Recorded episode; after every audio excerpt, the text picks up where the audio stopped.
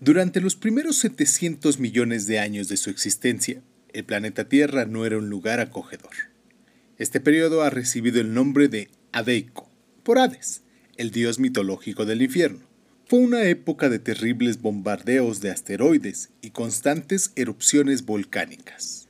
En ocasiones, la totalidad o parte de la superficie terrestre era magma fundido, no había atmósfera y los océanos se evaporaban. Con todo, este fue el comienzo del mundo que conocemos. Cierra los ojos, cierra los ojos, cierra los ojos, cierra los ojos. Si escuchas que alguien se acerca, no temas. Todo estará bien.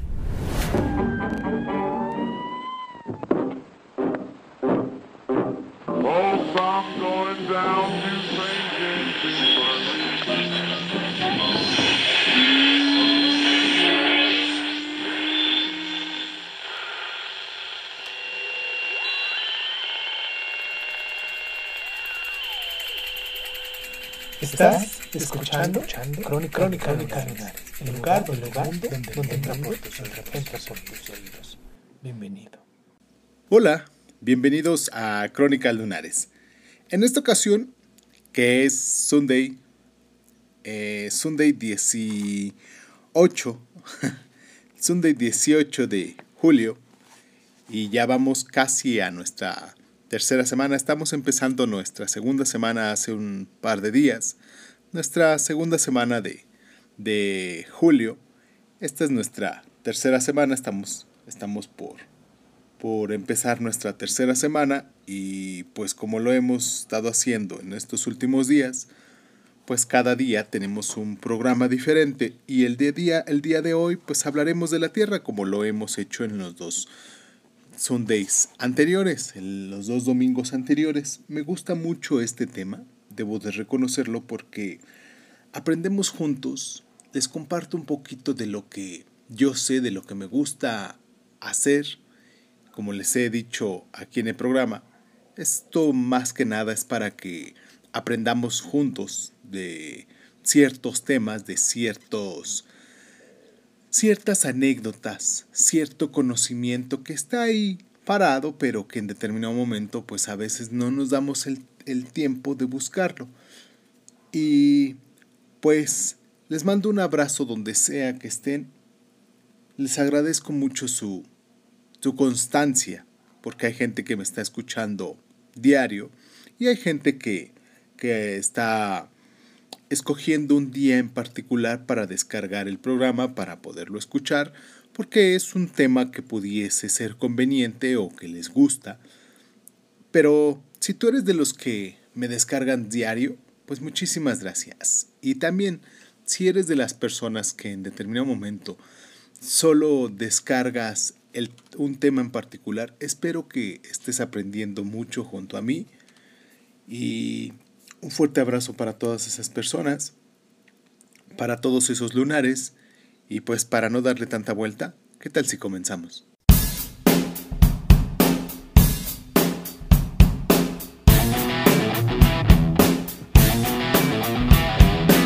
El joven sistema solar seguía siendo un lugar peligroso hace unos 4 mil millones de años. A medida que fueron aglomerándose los objetos menores, los impactos se volvieron menos frecuentes, pero más violentos. Este es el llamado episodio del bombardeo intenso, que continuó hasta hace unos 3.850 millones de años. Las huellas de este bombardeo han sido borradas de la superficie terrestre desde hace mucho tiempo, pero en la Luna todavía se pueden ver claramente.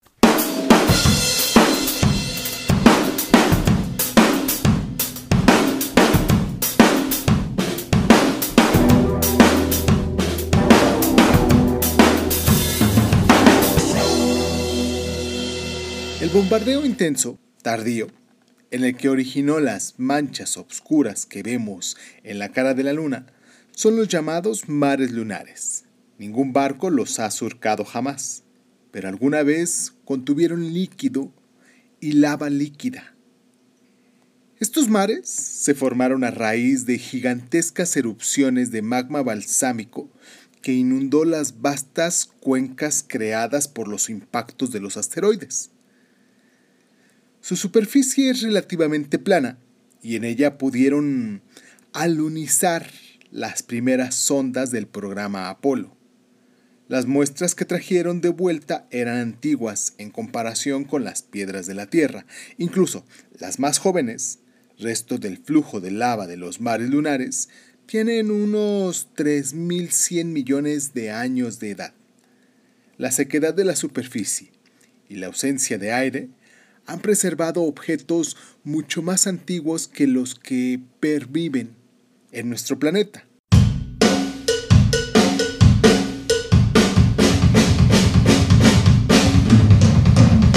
Las zonas más pálidas alrededor de los mares y que cubren la mayor parte de la cara oculta de la Luna son los altiplanos lunares, las rocas más antiguas del satélite, más que cualquier roca de la Tierra. Muchos han sido fragmentadas y alteradas por impactos posteriores, pero quedan áreas de roca blanca que son los restos de la corteza primordial de la Luna. Los asteroides del Apolo 15 hallaron una pieza y la llamaron Génesis. Es una roca del tipo llamado anortosita, que probablemente se formó por el crecimiento del cristal en la magma fundido. Resultó que tiene una edad de 4.100 millones de años, menos de lo esperado. Las muestras traídas de la nave Apolo 16 tienen una edad de 4.300 millones de años, pero esta edad también es menor que la calculada para la corteza lunar más antigua. El grano mineral más antiguo que se ha datado hasta ahora es un cristal de circonio que cuenta unas 4.420 millones de años.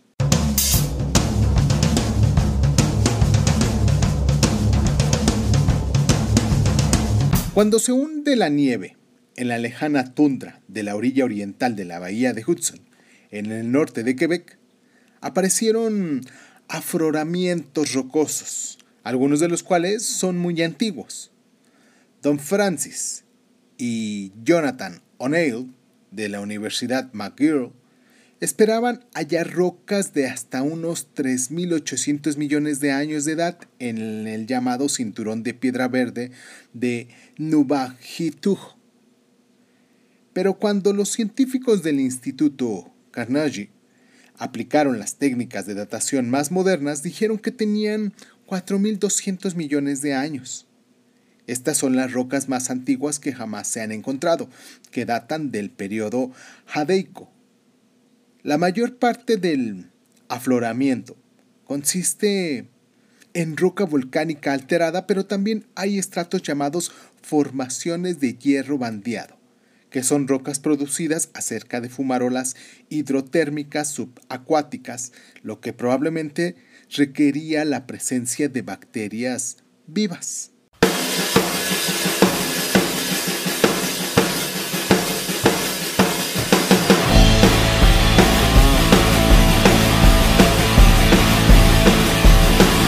Aunque los cráteres del impacto que tuvieron que producirse en la Tierra durante el bombardeo intenso han desaparecido desde hace mucho tiempo. La huella química de aquel episodio no se ha borrado. Cuando se formó el núcleo de hierro de nuestro planeta, separándose del manto, se llevó consigo la mayoría de los metales pesados que son fácilmente solubles en el hierro, entre otros el oro, el platino y el wolframio.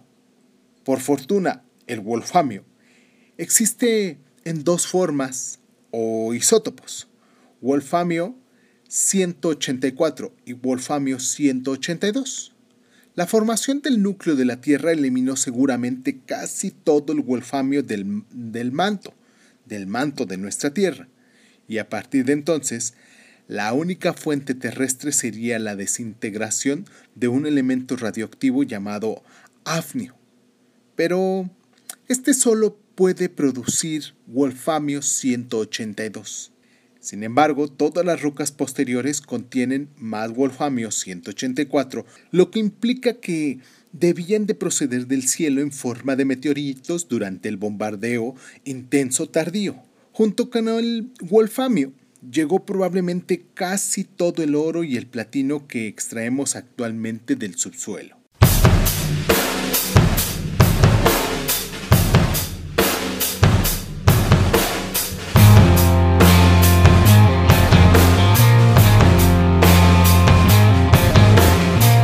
Poco queda de la superficie de la Tierra que había en el periodo jadeico, y las escasas rocas remanentes son, para utilizar un término no demasiado técnico, fubaríticas, o sea, están tan alteradas que es imposible reconocerlas. Una excepción es un mineral llamado circonio, que aunque puede encontrarse únicamente en pequeños cristales del tamaño de un grano de arena, es capaz de sobrevivir a repetidas fusiones de las rocas que lo rodean, por lo que mantiene intacto el registro de dónde se formó por primera vez. El circonio más antiguo que se ha hallado hasta ahora procede del conglomerado de granos y guijarros de 3.000 millones de años de antigüedad en la región de Jack Hills, en el oeste de Australia. El núcleo de este cristal tiene una edad de 4.400 millones de años. El porcentaje de isótopos de oxígeno contenido en el cristal indica que pudo haberse formado en presencia de agua líquida, lo que sugiere que al menos algunas partes del planeta estaban entonces suficientemente frías para que pudiera condensarse el agua.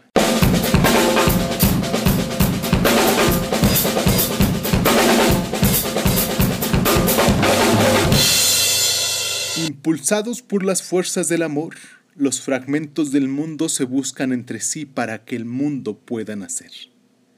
Ah, qué frase tan linda, ¿no? La dijo Pierre Terhaid de Chardin.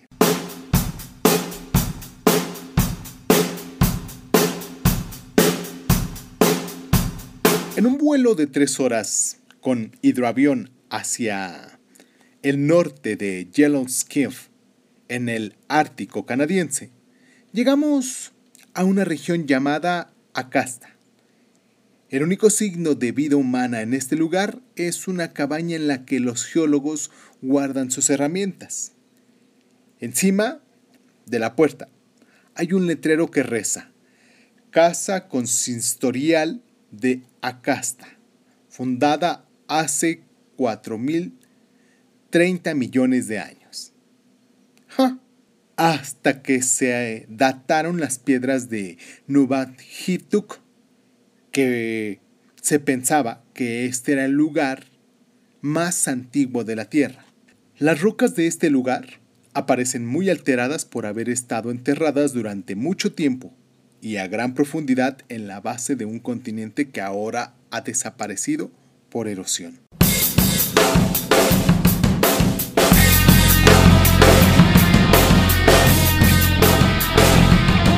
Y pues para no hacer el cuento más largo, hablaremos en síntesis de lo que trató el programa de hoy. ¿Les parece? Y pues también, dentro del mismo modo, haremos una pequeña, pequeñísima cronología para más o menos ubicarnos en el tiempo y espacio de las cosas que están sucediendo o que sucedieron y que nos faltan por suceder. En síntesis, Tuvimos un bombardeo intenso que nos dejó muestras del espacio exterior y que en determinado momento formó el planeta como lo tenemos. Pero vayamos a hacer nuestra cronología. En el año 4450 de millones de años, claro. Esto todo esto que diré de esta cronología será en millones de años. La corteza terrestre comienza a solidificarse. En el año 4404 cae el grano mineral más antiguo datado hasta el día de hoy. En el año 4280, fue la posible edad de las rocas del cinturón de piedra verde de Nubadjituk. En el año 4031 es la edad de Hansis de Acasta. En el año 3800 fue el fin del bombardeo intenso tardío y el de Eon Adeico.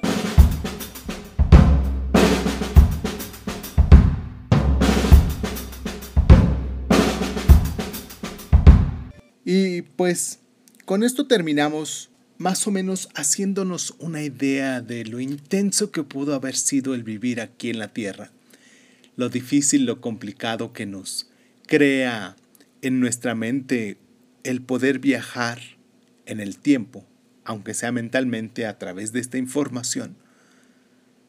Imaginarnos, ¿no? Que ni en nuestros peores sueños hemos creado una perspectiva de cómo pudo haber sido una, una tierra casi como si estuviera en destrucción, cuando inversamente pues nos dejó los minerales, la vida que tenemos actualmente nació de todo ese bombardeo, de todos esos visitantes que llegaron a la Tierra.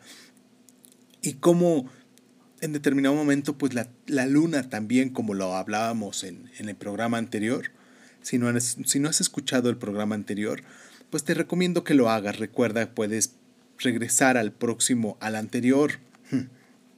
Puedes regresar al anterior domingo y hablaremos de la luna para que pudieses tener una secuencia del cómo se creó la luna y cómo se fue formando y cómo ha sido nuestra compañera y en determinado momento cómo influye en la Tierra para que nosotros también podamos tener esta vida que tenemos. Pero bueno, creo que con esto terminamos el programa de hoy. Espero que se encuentren muy bien. Les mando un abrazo donde sea, donde sea que me estén escuchando. Eh, agradezco mucho, mucho, mucho todos los comentarios que me dejan en las cajitas de comentarios de las diferentes redes sociales donde ustedes nos escuchan. Recuerden escucharnos en Speaker, en iTunes Music, en Spotify, que es el lugar donde más nos escuchan. También, también tenemos en iTunes, recuerden, ¿eh? porque ahí nos pueden dejar sus, sus estrellitas, su like, o sea, nos pueden dejar un comentario también. Recuerden que esto entre más se conozca, pues a más personas le pudiese llegar.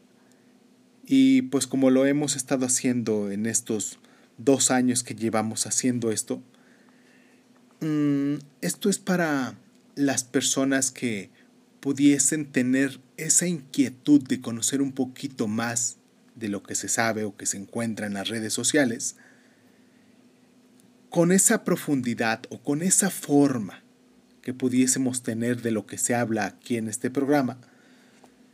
Y pues nada, agradezco mucho su, su constancia sus comentarios, como les decía anteriormente.